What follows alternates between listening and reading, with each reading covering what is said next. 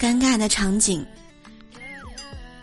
大辉说，上个周末在公交车站，大老远就看到一个美女在朝他招手，他心里那个开心的有，于是呢就走到美女面前问道：“哎，美女，有什么事儿可以帮到你吗？”女生说道：“嗯，没什么，我好像不认得你。”这个时候啊，大辉感觉自己被玩了，生气的说道：“那你为什么要向我招手呢？”